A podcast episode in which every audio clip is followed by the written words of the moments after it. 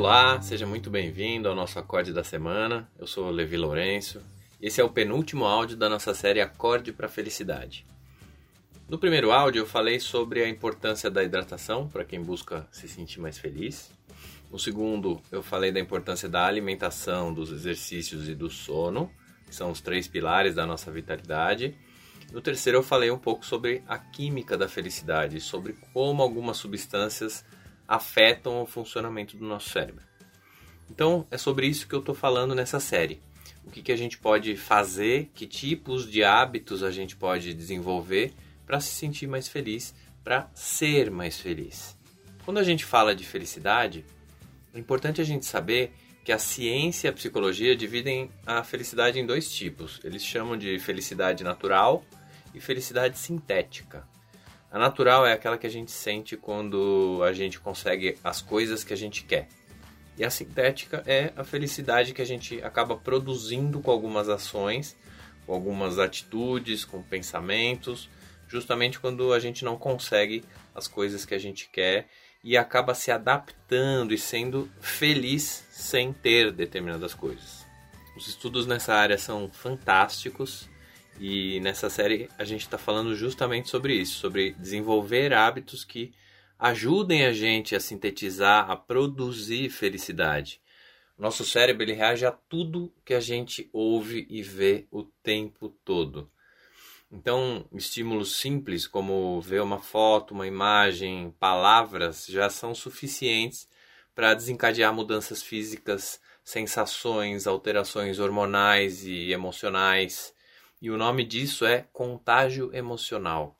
Tem muitos estudos legais sobre isso. Se você nunca leu nada a respeito, tem bastante coisa na internet. Então, se o nosso cérebro reage o tempo todo a tudo, já dá para a gente concluir o seguinte: se o estímulo for bom, ótimo.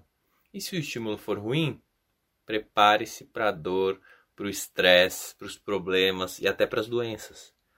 A ciência descobriu que pessoas felizes ativam menos genes responsáveis por inflamações do que pessoas depressivas. Então, pessoas felizes estão mais protegidas de doenças. Que tal? E o áudio de hoje é sobre um hábito que mudou completamente a minha vida, meu olhar e certamente me ajudou a ser hoje uma pessoa mais feliz.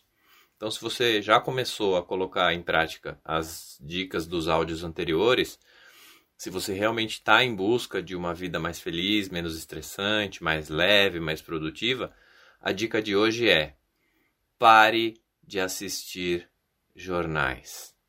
Pare de ouvir jornais. Pare de ler jornais. Mas quais jornais? Todos. Mas eu vi notícias no rádio. Pare. O que nós vamos consumir e o quanto nós vamos consumir de informação é um dos poucos controles que a gente tem e que afetam diretamente o modo como a gente se sente, o modo como a gente planeja, o modo como a gente vive as nossas vidas. E por que, que eu estou sugerindo algo aparentemente tão radical? Porque o nosso cérebro ele não se desenvolveu para fazer a gente se sentir bem, para contar piada, para escrever poemas de amor, para a gente ser feliz. Nosso cérebro se desenvolveu numa configuração que ajudasse a gente a sobreviver num mundo que era cheio de perigo. A prioridade do homem primitivo era evitar tudo aquilo que fizesse mal para ele. Então, quanto mais precavido ele fosse, quanto mais ele fugisse do perigo, mais filhos ele tinha, mais tempo ele vivia. E qual que é o problema disso? É que hoje, mais de 100 mil anos depois da nossa evolução, a configuração do nosso cérebro em relação aos perigos é a mesma. A nossa mente continua em alerta, só que agora, como não tem mais tigre, dente de sabre e mamute, a nossa mente fica procurando coisas para se preocupar, para ter medo, para julgar, para criticar. É muito difícil desligar esse mecanismo de alerta do, do nosso cérebro. Se você já fez alguma coisa na vida que te obrigou a relaxar, você já percebeu o quanto é difícil relaxar leva um tempo até que a gente comece a relaxar e muitas vezes a gente nem consegue relaxar de fato. Nós temos um cérebro configurado para o negativo e isso faz a gente sofrer. A gente passa a maior parte do tempo projetando, se comparando, criticando, julgando, fazendo cenários, criando cenários na cabeça de situações trágicas e assustadoras. Existe uma tendência da gente se deixar levar por essa configuração que é muito mais inclinada para o negativo, para a infelicidade, do que para a felicidade. Tem gente que tem mais facilidade de ser feliz? Existe isso? Sim. Tem muitos fatores que influenciam facilidade ou a dificuldade de uma pessoa se sentir feliz. Existem fatores genéticos, ou seja, pessoas que geneticamente falando têm mais facilidade de se sentirem felizes, e tem os outros fatores como o contexto de vida, o trabalho e a renda. Tudo isso que eu falei soma 60% de todos os fatores que podem influenciar a pessoa a se sentir mais ou menos feliz. E a boa notícia é: nós temos controle absoluto sobre os outros 40%. Esses 40% têm a ver com os nossos hábitos diários, com a maneira como a gente pensa e sente a vida e com a maneira como a gente pensa os outros e se enxerga. Então, uma boa fatia disso tudo só depende de nós. Essa série, então, é justamente sobre isso: assumir total controle sobre tudo que depende da gente para ser feliz. Essa série é sobre decidir ser feliz. Então, voltando, nosso cérebro é configurado para grudar em notícia ruim em perigo, em medo. Ele tem uma configuração fantástica para proteger a nossa vida e ele faz isso muito bem. Só que a gente não precisa mais de toda essa proteção. Por isso que a gente sofre. A gente passa a maior parte do tempo em alerta, ligado no negativo. Por isso, meu conselho de hoje: para de alimentar o seu cérebro com notícia ruim, com medo, com violência, com perigo. E só você pode decidir isso. Se você estiver estranhando esse meu conselho, faz um teste. Assiste durante um dia inteiro todos os jornais que você conseguir. Anota quantas notícias ou quantas matérias eles exibiram. E aí, quantas dessas, eh, dessas matérias ou dessas notícias foram positivas. Não precisa muito. Pega um Fantástico no domingo você vai ver que é só desgraça. Isso serve para o rádio também. Eu não sei se você já reparou, mas todos os jornais de rádio ou de TV só dão notícias ruins. Tragédia, violência. Por quê? Porque dá audiência. Notícia ruim, trágica ou negativa coloca o seu cérebro em alerta, você fica ligado, grudado no que estão dizendo. Pode testar, quando a notícia é ruim, você sabe dar a notícia, você sabe repassar com detalhes. E quando a notícia é boa, você tem até dificuldade de lembrar detalhes da notícia, pode reparar. Esse é o nosso cérebro reptiliano. Se você estiver observando uma flor e aparecer uma aranha, você vai parar de observar a flor e vai prestar atenção na aranha, porque você precisa sobreviver. Nossa, mas como é que uma pessoa vive sem assistir, ou sem ouvir, sem ler jornal? Aí eu vou te falar o que aconteceu comigo e o que acontece comigo há três anos. As pessoas te atualizam. Se você convive com outras pessoas no trabalho, na escola, na academia, na faculdade, não se preocupe. Você vai ficar sabendo do que está acontecendo, mesmo que você não queira. Outra alternativa que eu faço é de vez em quando eu abro o site de notícias que eu gosto, dou uma rolada na tela, bato o olho rapidinho nas notícias, vejo se está acontecendo alguma coisa séria ou importante no mundo, e é isso. Eu não consumo as matérias, eu dou só uma olhada. Outra coisa que eu passei a fazer foi inscrever o meu e-mail na newsletter de um dos sites de notícias que eu costumo acompanhar. Então, uma vez por dia eu abro o meu e-mail e lá vai estar um e-mail com as principais notícias do dia sem que eu precise ler tudo, ouvir tudo, ou ver aquelas notícias trágicas que estão no site. No site eu vou acabar vendo, então eu posso usar a newsletter. Simples assim.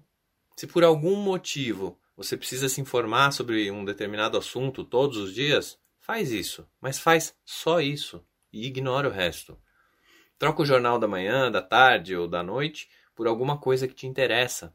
Um vídeo, um documentário, uma série. Eu, na hora do almoço, eu assisto vídeos engraçados, é, stand-up e tal. Isso muda totalmente a minha tarde.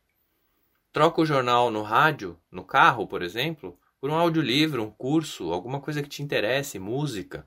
E pode ficar tranquilo, você não vai morrer, você não vai ficar doente, você não vai ficar mais pobre, você não vai ficar alienado, você não vai ficar desinformado só porque você parou de consumir todas as informações de todos os jornais, de todos os sites, de todas as rádios, todos os dias.